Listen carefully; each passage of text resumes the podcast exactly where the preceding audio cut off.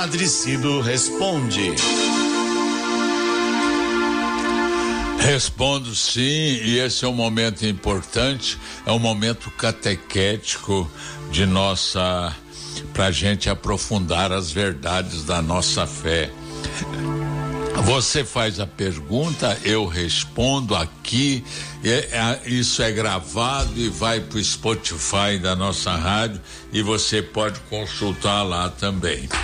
A Clara Gonçalves está querendo saber quando é que começou a história de batismo de crianças na igreja.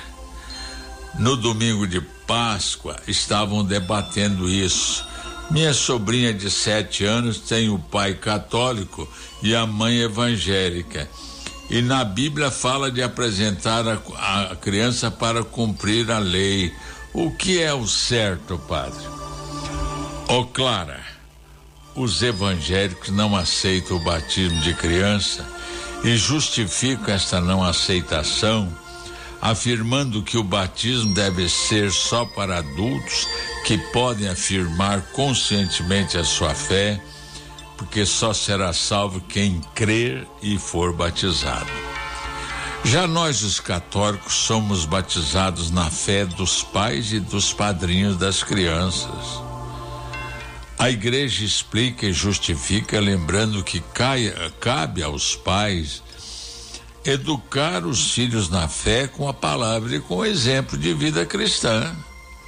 Além disso, desde a igreja primitiva havia batizados de crianças.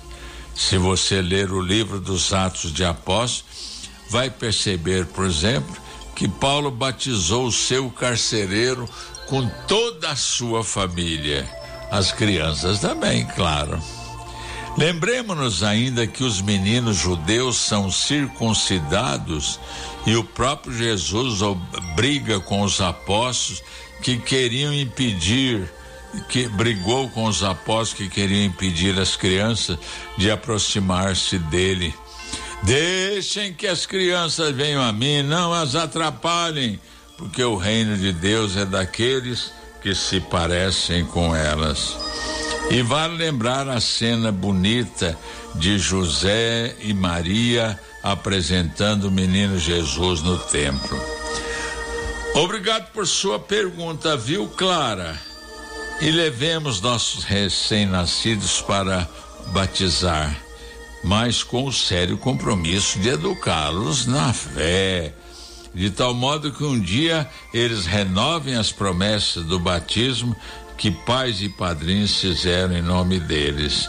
E Deus abençoe você, minha irmã querida.